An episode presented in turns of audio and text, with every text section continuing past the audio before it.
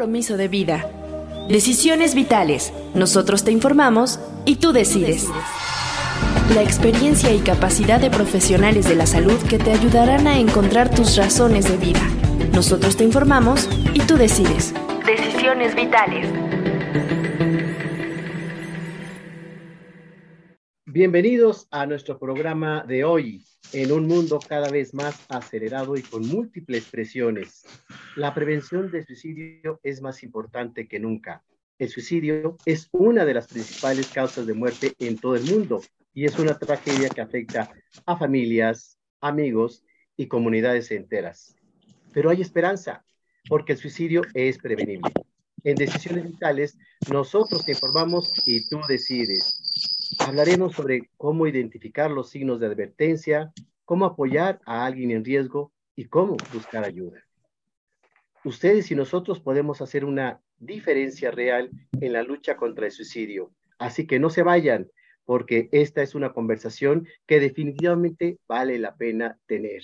Hablaremos sobre mujeres resilientes con nuestras invitadas, Anaelsa Parada Quirós y Maribel Colina. Dos mujeres cuyas luchas diferentes las han llevado a ser consideradas como resilientes. Destacaremos sus momentos más emotivos, así como su actitud y habilidad para enfrentar la vida. Les damos la más cordial bienvenida y junto con la psicoterapeuta María Buenfil exploraremos algunos rasgos importantes del tema. Mariale, ¿cómo estás? Hola Alejandro, muy bien, gracias pues muy contenta de estar aquí y pues hablar de este tema tan interesante, ¿no? De la resiliencia, ya que es un proceso de adaptación a cualquier tipo de adversidad y aceptar que el cambio en nosotros es parte de la vida. Y esto lo descubriremos junto con nuestras dos invitadas. También quiero agradecerles por ser parte de nuestra audiencia y por apoyar todo el trabajo que realizamos por y para ustedes, nuestros disponibles listos a ayudar y ayudarse. Y nos encantaría estar en contacto con ustedes fuera del podcast y por eso los invito a suscribirse en todas las redes sociales. Nos encuentran como Suicidología. Allí podrán seguir las actualizaciones, interacciones y tener acceso a más contenido. Suicidología.com.mx es el sitio web, web con mucha información relacionada al tema y que puede ayudarle a quien lo requiera, Alejandro. Muchas gracias, Mariale. Nuestros programas son orientativos y nunca serán sustitutos de atención y terapia presencial con especialistas. Nuestros invitados son profesionales y reconocidos en su materia. Si quieres atención, ponte en contacto de, con nosotros al correo info arroba suicidología.com.mx o en la línea de atención en la Ciudad de México 55 46 31 33 07. Nuestras invitadas, Ana Elsa Parada Quirós, vive en el estado de Sonora, México. Cuenta con varios cursos y talleres como Vida y Muerte, Vivir desde lo que somos, La vida después de la muerte, Diplomado en Tanatología, entre otros. Actualmente es vicepresidenta de sobrevivientes en la Red Mundial de Suicidólogos. En 2020 inició el grupo de autoayuda, El Regreso a Casa Después de vivir la pérdida de su hijo, el grupo cuenta ya con la participación de padres de diferentes países que han vivido situaciones similares. Y por su parte, Maribel Colina es sobreviviente de cáncer. Qué temas tan importantes que nos traen bienvenidas. ¿Cómo es que Ana Elsa supera todas las condiciones adversas de la vida y yo no sé si la situación del fallecimiento de tu hijo haya sido la más fuerte, de las más fuertes, si sumado a esto se agregaron otras cosas. ¿Qué hace Anaisa para enfrentar y superar las condiciones adversas de la vida? Para mí es un honor de verdad que me consideren una de las mujeres pues con esta capacidad de resiliencia, porque bueno, no es fácil y bueno, a mí me ha costado, me costó muchísimo tiempo no fue así, no fue solamente la pérdida de mi hijo, yo creo que ya venía yo con, con varias cosas ya preparándome que la vida me había dado, eh, como una de las más fuertes que fue mi divorcio, yo me divorcié del padre de mis hijos y para mí no fue un divorcio fácil, fue un divorcio muy complicado, que, bueno, si a eso le sumas que una de las partes no está de acuerdo, que le habla mal a los hijos, bueno, todo se torna eh, un suceso bastante complicado y difícil de, de pasar, ¿no? No nomás en el aspecto de un divorcio normal, tiene mucho que ver también el complicado de las parejas. Y después de ahí, eh, bueno, pues yo me vuelvo a casar. También no fue fácil porque mi pareja actual pues ya tenía hijos, entonces fue el problema con los hijos, con todo, con todo esto, estas problemáticas cuando, cuando vuelves a formar una nueva familia. Entonces, eh, pues igual, ¿no? Fue también el, el pleito de, de, mi expareja queriendo quedarse con los hijos, ¿no? Y, los más grandes, yo me traje al chiquito y bueno, era un pleito total. Yo viví de verdad muchos sucesos muy fuertes y entre tantos esos, en, en, ya en mi matrimonio, en mi segundo matrimonio, pues secuestran a mi esposo. Entonces también viví el secuestro de mi esposo, que para mí pues fue también uno de los, de los temas que pues ahí también yo creo que aporta mucha resiliencia porque no fue fácil, eh, fue muy difícil para mí y después de todo lo que estaba viviendo, bueno, eso después ya cuando pienso que todo está como que en calma, tranquilo, pues llega, yo creo que lo que más me ha golpeado en la vida, sin duda alguna, y fue la muerte de mi hijo. Yo creo que después de ahí, pues es como si todos los problemas que trajera cargando se derrumban, se derrumba mi vida, se derrumba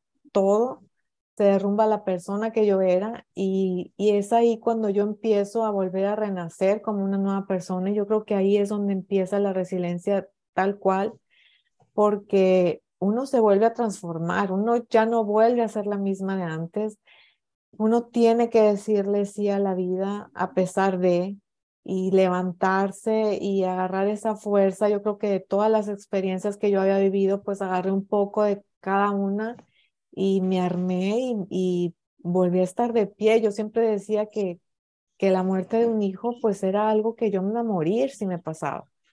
Y desgraciadamente uno no se muere, sigue de pie, sigue vivo y, y pues es de, de verdad que de lo más difícil que he vivido Después de ahí no acabaron las cosas porque viví también un suceso bastante duro cuando me, me revocan mi visa, que ahí me detienen, me encierran como si fuera una delincuente, me, me encerraron en la cárcel, me esposaron manos y pies. Entonces también viví, claro que fueron unas horas, pero esas horas fueron realmente bastante duras Claro que con todo lo que yo había vivido, para mí eso no fue nada. Yo me acuerdo que estaba de lo más tranquila, de lo más relajada. Yo decía, bueno, pues yo no he hecho nada, pero no deja de ser también un, granito más, ¿no? Que le aporta todo esto de la resiliencia definitivamente.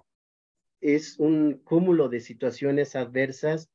Escuchándote, Ana Elsa, por ejemplo, una situación del divorcio, pues no la decide un, uno solo, la deciden entre dos. Una situación de secuestro, pues eso no lo decide la familia, ¿no? Lo deciden los secuestradores. Una decisión de quitarse la vida, como fue el caso de tu hijo, pues una decisión externa a ti. Qué difícil cuando hay cosas que están fuera de las manos de uno. E, esta situación que comentas de, pues, de la visa, dices, pues, ¿qué pasó? ¿Yo qué hice? Y pues si uno no, no tiene nada que, cola que le pise, como comentamos, pues te sorprendes, ¿no?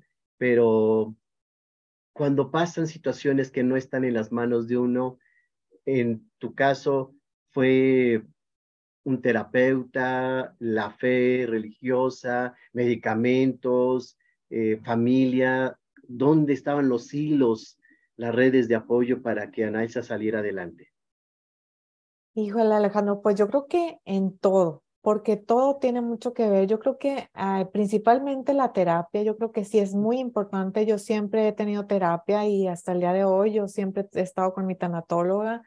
Aparte de eso, yo cuando pasó lo de mi hijo, yo me acuerdo que yo empecé a leer mucho, yo, yo buscaba, era una mamá muy buscadora, entonces yo buscaba y buscaba todo dónde, dónde podía estar mi hijo, qué había pasado, por qué había tomado esa decisión.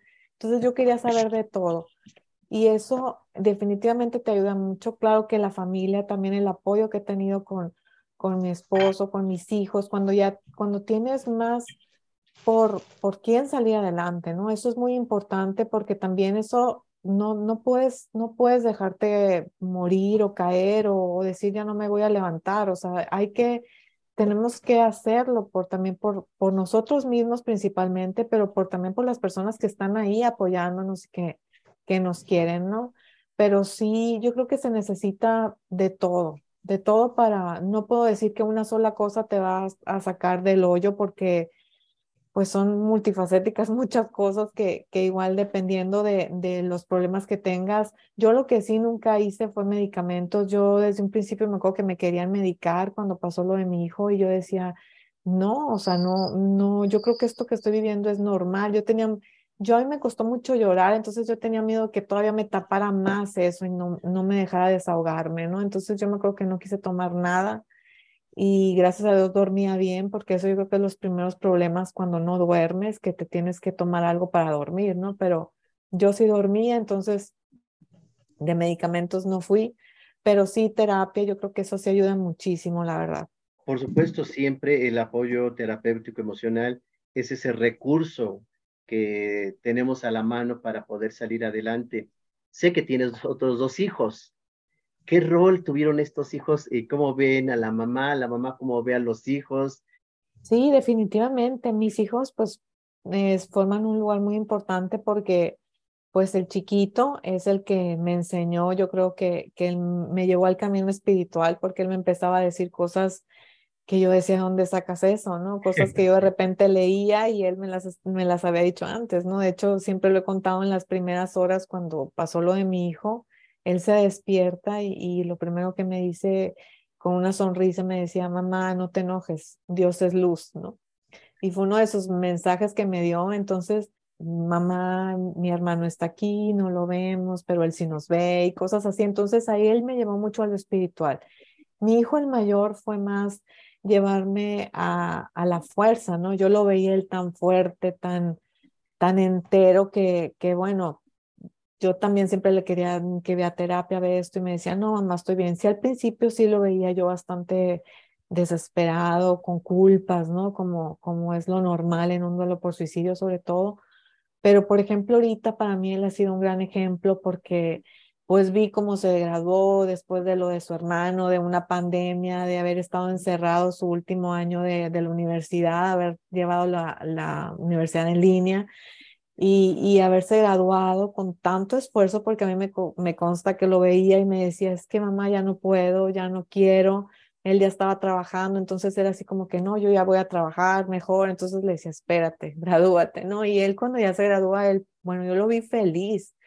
Y yo creo que fue un logro y, y, un ejemplo para mí ahorita verlo pues ya tan realizado, que ya tiene su trabajo, su título, que lo veo tan pleno, pues eh, yo creo que él él ha sido ejemplo, yo no me puedo caer, yo no, no, yo quiero también darles este ejemplo de fortaleza, aunque a veces yo creo que también es bueno que nos vean como padres también vulnerables, que nos vean llorar, que nos vean mm. eh, decirles eh, lo mal que estamos y, y, que se vale llorar, ¿no? Porque eso es parte muy normal y muy natural en un duelo. Y yo creo que no, no siempre vamos a estar bien.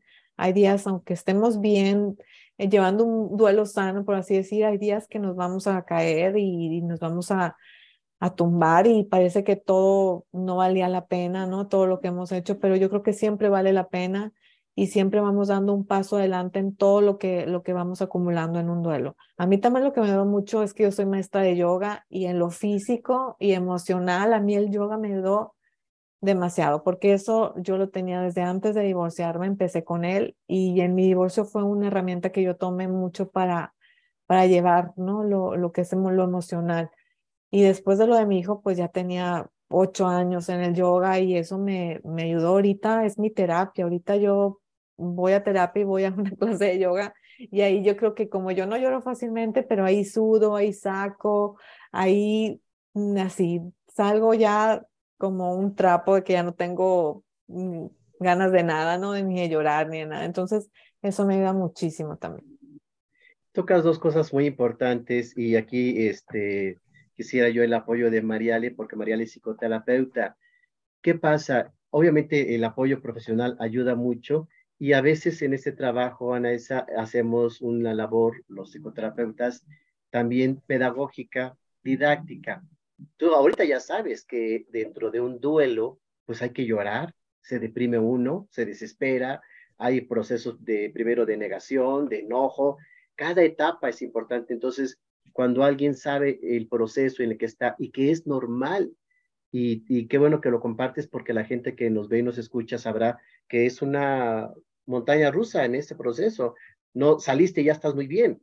Subes, bajas, ¿no es así, Mariale? Claro, ¿no? O sea, al final sabemos que estas etapas del duelo, pues van de repente estás bien, de repente no, de repente entras en negación, ¿no? Entonces, creo que eso también es muy importante y que cada quien vive su duelo diferente. Y justamente algo que nos menciona Nalsa muy importante es que cada quien tiene recursos diferentes, ¿no? A ella se le da el yoga, es algo que estuvo haciendo y probablemente hay otra persona que sea otro recurso, no sé, pintar o ¿no? Creo que cada quien tiene sus propios recursos y eso es algo muy importante. Yo, si no hago ejercicio, me pongo muy neurótico. Yo necesito el gym a como dé lugar. Para mí es un espacio lúdico y como dice Anaisa, descarga, saca uno no, no solo las toxinas, sino la neurosis y todas las situaciones ahí de carga, de tensión, este, todas las cosas negativas, ¿no? El cortisol hay que liberarlo a través de, todos los ejercicios, deportes, actividades,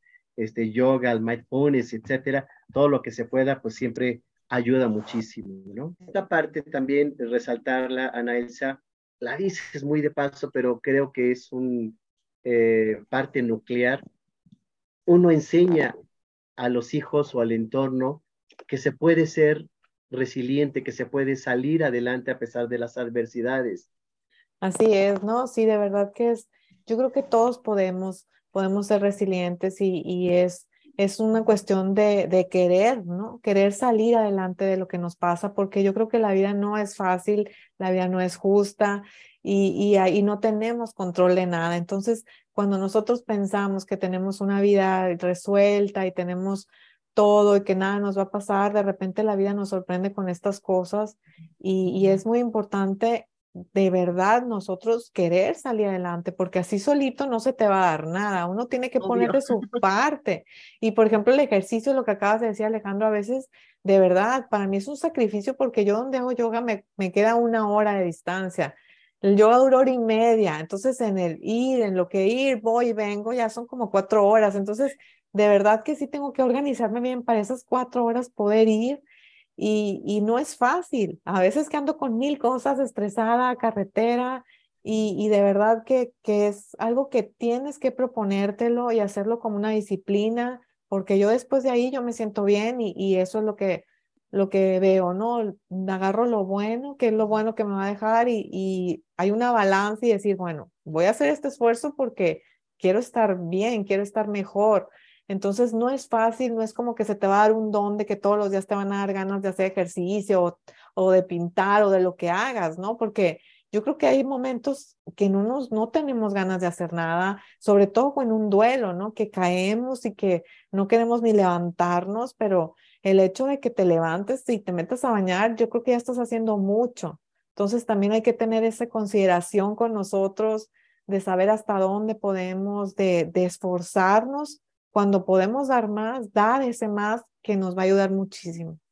Ana efectivamente, hasta siendo adultos, ay, lunes no me quiero levantar, hay que ir a trabajar, hay que ir a la escuela, hay que hacer esto, hay que hacer otro. Entonces, la voluntad sí es un elemento muy importante para salir adelante y lograr cosas. Y alguien que ha tenido una voluntad férrea desde que la conozco en 1817 es Isabel Colina quien les presenta a ustedes y al público cuando había broncas en su casa, la que decía, hay que hacer esto, hay que poner acá y poner en su lugar al papá, la mamá, la hermana y si era posible hasta el perro, ¿no? A lo largo de la vida he enfrentado muchas cosas muy fuertes. Tuve la oportunidad de acompañarla emocionalmente a distancia eh, cuando le diagnostican cáncer. Bueno, a mí me lo dijo y, le sentí yo una cubetada de agua helada pero sabiendo que tiene una gran fuerza, gran energía, sabía que lo iba a superar, pero el proceso, el proceso, Mariale, tú lo sabes, es, híjole, de, de, desesperación, de decir, no, es que a veces ya no puedo, ¿no? E, esas caídas. Así fue, Mabel. Sí, sí fue así. Yo creo que lo, el primer encuentro con la palabra, el primer encuentro con la palabra fue muy duro porque eh, fui al, al Seguro Social el ginecólogo me da las órdenes para que me hagan los estudios. Para empezar, el ginecólogo me dice que tengo un tumor y, este, y que me desea buena suerte. Ya desde ahí, pues ya dices, me desea buena suerte, como que no suena muy bien. Y luego llego con el radiólogo para que me haga los primeros estudios y, y ve mi, mis documentos y me dice, ah, usted es paciente CA, ¿no? Pero este, en mi ignorancia de los términos médicos, le, le comento, es que no sé qué significa CA, oiga, ¿qué significa ser paciente CA? Me dice, pues eso no es lógico, señora, usted tiene cáncer. Usted ah. tiene cáncer. Entonces, este, pues yo fui sola, normalmente voy sola, y, este, y pues sí me, sí me cimbró, la verdad es que sí. Este, le dije, ah, bueno, dice, sí, recuéstese, en fin, me hicieron los primeros ultrasonidos, etcétera. Y recuerdo haber salido de ahí y tener la palabra en la cabeza, salir de, del seguro, subir a mi auto y, y así como como dicen en las películas, que toda tu vida pasa así como, como una cortinilla. Así pasó mi vida, de repente dije, ¿cómo? ¿Qué pasó? ¿No? Este, lo comuniqué a quien era mi pareja entonces y, este, y me dijo, ay, no te preocupes, tú, todo va a salir bien, mis hijos, este, mi hermana, mis sobrinos, ¿no? De ahí, pues, este, fue un maratón, un maratón entre análisis, entre estudios y demás, de conseguir los donadores, etcétera, ¿no? El miedo, este, porque soy una, una persona que durante más de 15 años recibió hormonales por una, mm. una, mi enfermedad era de puros sangrados. Nadie sabe por qué me pasó, ni nadie sabe qué fue. Yo empecé con los sangrados, no en este peso que estoy porque estoy obesa, pero era muy delgada, y empecé con los sangrados. Eh, mi matriz, por alguna razón del mundo, eh, formaba con bolas de, endometrio, producía bebés de sangre, por así decirlo. Los médicos no encontraban la razón, no me podían quitar la matriz o no me la querían quitar porque era muy joven y me decían que mi matriz estaba sana, que era como cortarme una mano, un, un pedazo de brazo, ¿no? Entonces, así fue mi, peregrinar por muchos médicos, muchos médicos en, en, donde yo vivo, que es Lagos de Moreno, en León, en Aguascalientes. Bueno, visité una cantidad tremenda de médicos y nadie pudo encontrarme la razón de esos sangrados misteriosos. Eh, luego me pusieron a dieta, luego bajé de peso y los sangrados seguían. en fin, no hubo manera. Esto detonó finalmente en un, en un tumor y, y pues me opera, gracias a Dios, este, todo el proceso de, de, operarme y demás, eh, creo que lo difícil no fue en realidad eso, creo que lo difícil fue aceptar que lo tienes y qué vas a hacer con eso, ¿no? Sí. Ok, lo tengo y qué voy a hacer con eso. Bueno, entonces ya el médico me dijo, bueno, ya lo tienes. Este, estás muy obesa, pero me voy a aventar la operación, aunque sea de peligro inminente, ¿no? Me entubaron, etcétera.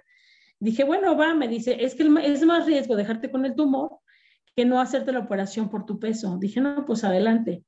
La operación fue un éxito, me operaron el 29 de abril, este, ya voy a cumplir un año y, y todo salió bien. Estuve tres días en el hospital, mm, en la noche me cuidaba mi expareja y en la mañana un, un hijo de vida que, que yo adopté con, con esta pareja y, este, y, y, lo difícil fue la recuperación.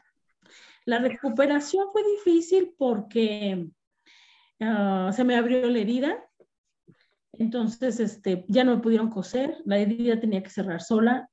Entonces, imagínense una herida de arriba del ombligo hasta el monte de Venus. O sea, enorme la herida. Entonces, eh, fue muy complicado eso, el tener paciencia, eh, el tener fe, porque qué complicado es que tengas fe cuando estás en momentos difíciles. Habría gente que decir, no, es cuando debes de aumentarla. Es como cuando te preguntas, ¿y a mí por qué me pasó esto?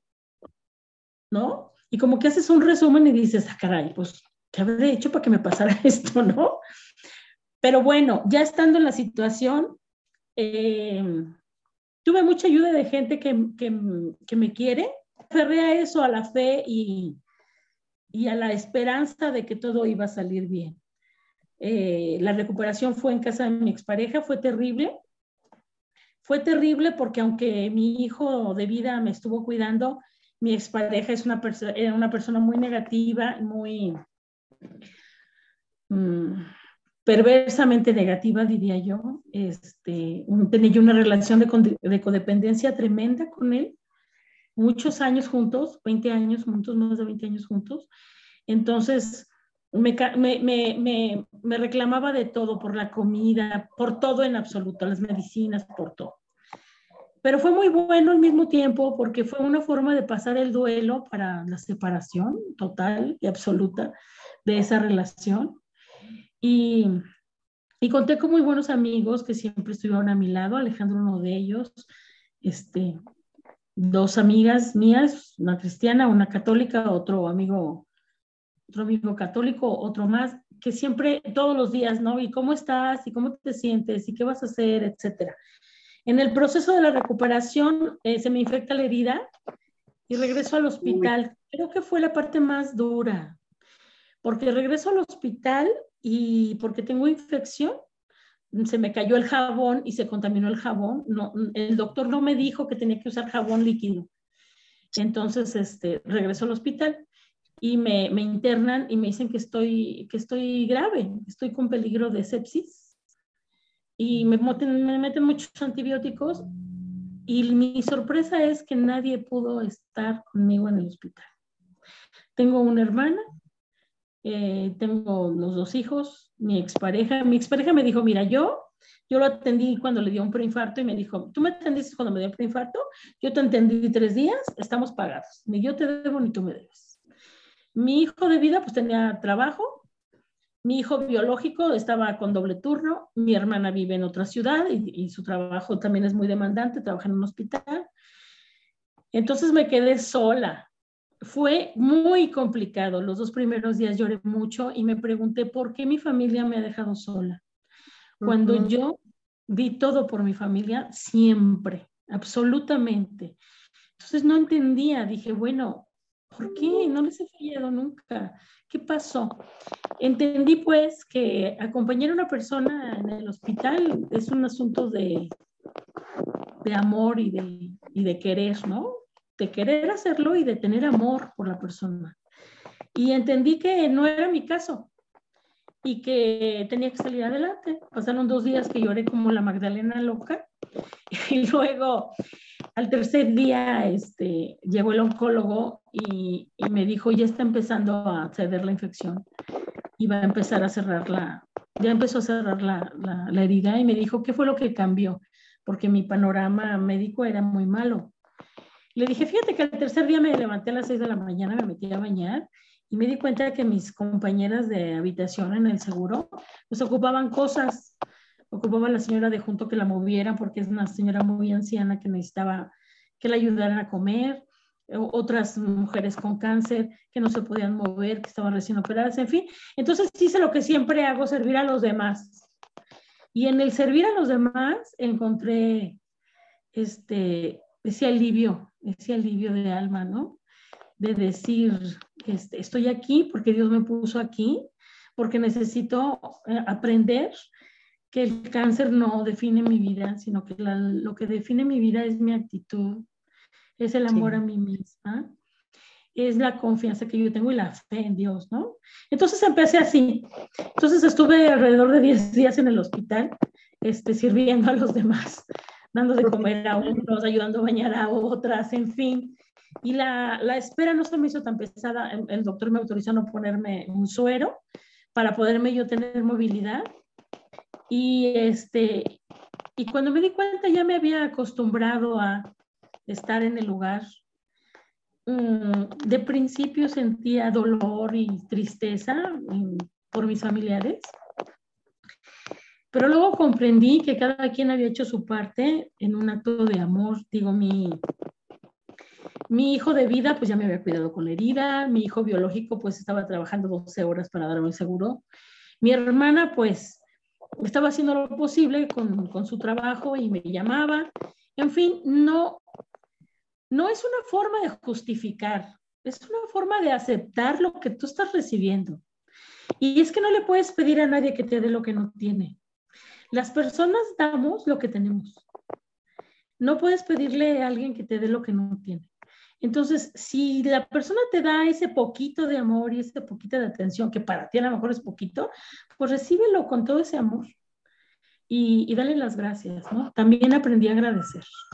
A Dios principalmente, todos los días y por la salud y por todo, y por el amor que tengo con la gente que me quiere, mis amigos, mi familia a su manera. Y este, y esa fue la forma. Eh, sí, también pasé por situaciones difíciles, como lo comenté la compañera. Sí, separarse de una, de una relación codependiente es muy complicado. Mm, fueron muchos años y fueron muchos años de abuso.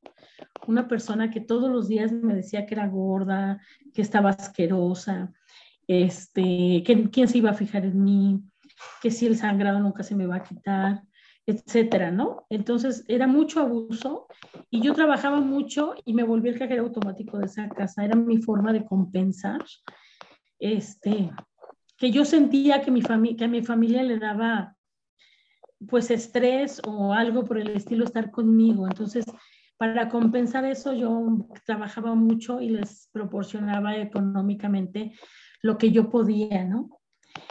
Pero bueno, eh, después del proceso, eh, ya que salí del hospital esta segunda ocasión, pude regresar a casa de mi expareja y decirle muchas gracias. Te agradezco infinitamente los momentos que me diste, los momentos en los que me pudiste cuidar. Te agradezco sobre todo lo malo, todos los insultos, todo lo malo que me dijiste, todo lo miserable que me hiciste sentir, porque gracias a eso este, Dios que es maravilloso y la terapia, encontré que ahora en esta vida, en esta nueva oportunidad, yo soy la persona más importante de mi vida, que yo soy responsable de mi propia felicidad, que el error no era tuyo, sino mío, porque yo quise estar en esa relación y que las mujeres debemos de aceptar porque a las mujeres nos encanta victimizarnos, perdón por las que me están escuchando, pero así es. llega un momento en el que el dolor te hace víctima y te quedas como a gusto en ese proceso. Nos gusta victimizarnos y la única realidad es que la, la única responsable de seguir con eso eres tú.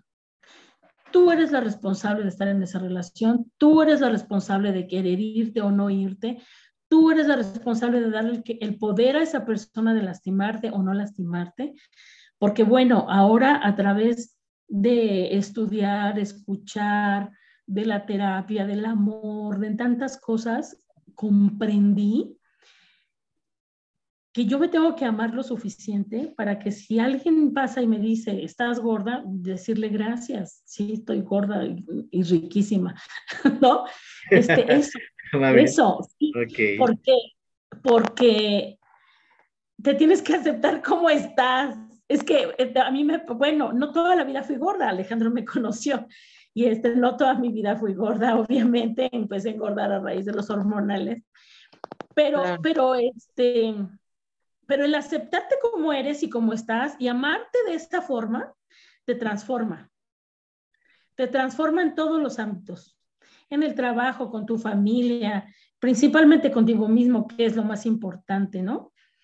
Eh, el, estar sola en esos momentos en el hospital me trajo cosas muy buenas. Me recuperó como, mujer primero, porque me di cuenta que aún en, en el dolor puedo ser útil. Y eso es fantástico aún en, que yo necesitaba cariño, este, o amor, o no sé, tantas cosas que sentía, pues podía dárselos a los demás. Y es increíble, pero de toda esa gente que ayudé, recibí mil amores, mil abrazos, mil gracias, muchos besos, regalos. Bueno, yo salí del seguro como si hubiera tenido un bebé con una canasta de regalos y cosas. Oye, Mabel, te, te tengo un poquito porque es que hasta aquí He estado aprendiendo en este programa tantas cosas de ustedes, ambas mujeres, Ana Elsa, Isabel, resilientes, sin conocerse, tienen una forma muy similar de enfrentar la situación. Y lo que yo veo, Mariale, es voluntad, energía, la forma o la visión y cómo ven las adversidades. Y la cereza del pastel, las dos ayudan. Claro. Ah, están en una situación de mucha adversidad. y que no se quedan esperando, ¿no? Que alguien más las rescate. ¿no? Es algo que las dos han mencionado. Muy, muy cierto. Eh, necesitamos también tener esa capacidad altruista y el dar amor, el entregar, como nos dice Mabel, todo lo que se lleva, los regalos simbolizan el agradecimiento, amor. Este, Anaisa tiene saturado los grupos de gente que quiere ingresar y que le manda besos y cariños y la apoyan, la ayudan, la siguen, etcétera. Ese es el agradecimiento que nos fortalece y nos saca adelante para poder eh, entender más, conocer más de lo que es la resiliencia. ¿Qué recomendaciones nos traes, Mariale? Sí, Alejandro. Bueno, no sin antes recordarles que los estamos esperando para que se unan. Estamos en todas las plataformas de podcast como Suicidología y igual en todas las redes sociales, así nos pueden encontrar. Y bueno, de las recomendaciones que les traigo, encontré dos libros sobre mujeres resilientes, así se llaman. Uno es de Alejandro Gorenstein y el otro tiene mm, tres compiladoras. Montero Reyes, Chávez López y Vázquez Chacón. ¿No? En estos libros justamente nos cuentan varias historias de mujeres resilientes. Me parecen unos libros bastante interesantes y que puedan ayudar. Y de películas, Alejandro, bueno, hay, hay varias. hay una que se llama Joy, el nombre del éxito, eh, no sé si lo ubicas, esta es una chica que justamente pues también resiliente, ¿no? Que termina siendo, este, como creando su propio negocio, por decirlo así, y sale adelante. Eh, bueno, está este clásico de la sonrisa de Mona Lisa con Julia Roberts, esta maestra que justamente busca que sus alumnas, ¿no? Este, se superen y se vean a sí mismas, ¿no? En aquella época que está la película, como en los años 50. Ah, está también uh, la película de historias cruzadas, ¿no? Esta película donde nos narran, narran varias historias de mujeres afroamericanas. Este, me parece también una muy buena opción. Hay otra que se llama El Escándalo, justo que son tres mujeres que sufren un abuso.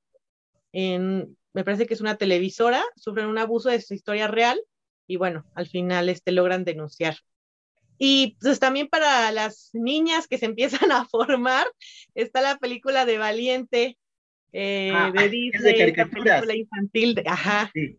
Sí. así es, de caricatura y justo esta chica pues bastante resiliente, ¿no? Y como dice el nombre tal cual, Valiente, me parece también una buena opción para, para las niñas. Y pues pueden encontrar ahí las recomendaciones, me pueden encontrar tanto en Facebook como en Instagram, como psicoterapeuta María Alejandra Buenfil y en Twitter como Mari-Ale-1. Gracias, Mariale, por estas recomendaciones. Estoy seguro de que serán del agrado de nuestros oyentes y de las personas que nos ven en video. Ana Elsa, ¿qué mensaje quieres dejar a todos nuestros oyentes, todas las personas que nos ven y nos escuchan? Bueno, pues yo les quisiera decir que, eh, como dice Isabel, yo creo que cuando estás viviendo algo muy fuerte, como en mi caso fue cuando la pérdida de mi hijo, pues yo inmediatamente quise ayudar a los padres que están en esta situación porque yo creo que es el peor dolor que estamos viviendo y, y, no quieres que nadie más lo viva, ¿no? Como lo, como lo viviste tú. Entonces yo creo que cuando te pasa una situación así, eso te hace ayudar y, y bueno, como les decía ahorita, es, hay que tener voluntad para levantarse. No es fácil tener, la verdad, tener la resiliencia porque no, no es algo que se nos da por, por sí solo un don, que nacemos con ese don. Es algo que se nos va pues forjando, ajá, con, con todos los golpes que te da la vida y hasta llegar, pero no, yo les quisiera decir que de verdad la vida vale la pena, aunque se ve muy trillado, pero todos en algún momento esta vida se acaba en un momento a otro, entonces no sabemos hasta cuándo vamos a estar aquí. Yo creo que el valorar lo que tenemos es muy importante porque así como tenemos ahorita muchas cosas, al otro día no podemos tenerlas. Entonces, el valorar a las personas que tenemos, las cosas que tenemos, el agradecer, el podernos levantar, como, como decía Isabel, el, el simplemente el hecho de ponerte de piel, de respirar, el de estar sanas, porque la salud también es, un, es algo, un valor que nunca, va, que no valoramos, vaya la redundancia, pero es algo que no valoramos hasta que nos falta. Entonces, eh, yo creo que el saber agradecer estas cosas que tenemos, esto nos da un sentido a la vida y con sentido a la vida yo creo que puedes hacer muchas cosas y, y está ahí el, el, el hecho de, de, que no eres la única. Hay muchas personas que están viviendo cosas muy fuertes, tal vez hasta más fuertes que lo que nosotros hemos vivido, entonces en diferentes situaciones y, y no hacernos las víctimas, no simplemente tener esa, esa capacidad de salir adelante porque vale la pena vivir, vale la pena querernos, cuidarnos y, y vivir una vida lo mejor que podamos, con salud y con calidad y con salud mental sobre todo. Muy bonito mensaje, la resiliencia se construye, estamos obviamente apoyo, ayuda, pero se puede seguir adelante. Ana, ¿a qué redes te pueden seguir las personas que deseen contactarse contigo? Bueno, en todos lados estamos como el regreso a casa, en Instagram, en Facebook, eh, también estamos en YouTube, así, el regreso a casa. Eh, bueno, con Alejandro, que estamos ahí en la vicepresidencia ayudando a los sobrevivientes, también ahí me pueden, me pueden buscar y bueno. El regreso a casa cada vez más eh, famoso, la gente se integra más, los grupos que has realizado. Bueno, ya tenemos una gran difusión de esa enorme labor que has estado realizando Ay, antes que nada, doctor, decir, darle gracias también a usted por el apoyo que me ha dado desde el día número uno en el grupo. Pues usted ha estado ahí como empezamos con poquita gente, lo ha visto crecer y, y bueno, usted es un, es un lugar seguro porque ahí hay profesionales, pues como el doctor Alejandro Águila. Entonces, gracias de verdad por la confianza y porque siempre nos ha apoyado. ¿Qué les quieres dejar a toda esa gente que eh, pues nos ve y nos escucha? Primero mi agradecimiento, este amigo querido y hermano amado, este, por darme la oportunidad de compartir con, contigo y con las personas, de conocer a mujeres maravillosas como Ana Elsa y, y como la doctora. Y pues yo creo que la clave está en amarte. Cuando te reconcilias contigo mismo, las cosas empiezan a fluir. Eso, eso, lo, eso fue lo que me pasó a mí, ¿no? Me reconcilié conmigo misma, me perdoné, me acepté y dije, pues adelante, ¿no? No te queda de otra. Perdónate, acéptate y a seguir adelante, ¿no? Este, y la fe, digo, soy una, soy una persona de fe y, y pues Dios obró en mí un milagro porque, porque para mi diagnóstico pasaron dos años por el asunto de la pandemia y el doctor pues me había dicho que probablemente mi cáncer ya estaba en, en una etapa muy avanzada. Este, entonces estaba en, en etapa 2 ya por pasar a 3 y, y, estoy en esta nueva oportunidad de vida maravillosa con amigos increíbles, hermanos como, como Alejandro, como mis amigas, como tantos otros. Y pues no solamente es aceptar pues nuestra responsabilidad en las cosas. Eh, yo creo que es increíble, pero mi cáncer, quiero que sepan que fue psicosomático. Así es, tal cual. No, vamos, era tanta mi, tanto mi dolor, mi odio, este, que se volvió cáncer. Se volvió cáncer y fue psicosomático porque no había una razón fisiológica para que yo tuviera esos sangrados, nunca la encontraron. Entonces, nuestra mente es muy poderosa y si puede hacer cosas tan, tan malas y tan radicales como un cáncer, también te puede sacar de lo mismo. Entonces, siempre hay que estar positivos y pensar que esto pasa y que tenemos que seguir adelante y que estamos en esta vida, pues, para ser felices. Dios nos trajo aquí para ser felices. Tus redes sociales donde la gente te puede conocer, contactar, seguir.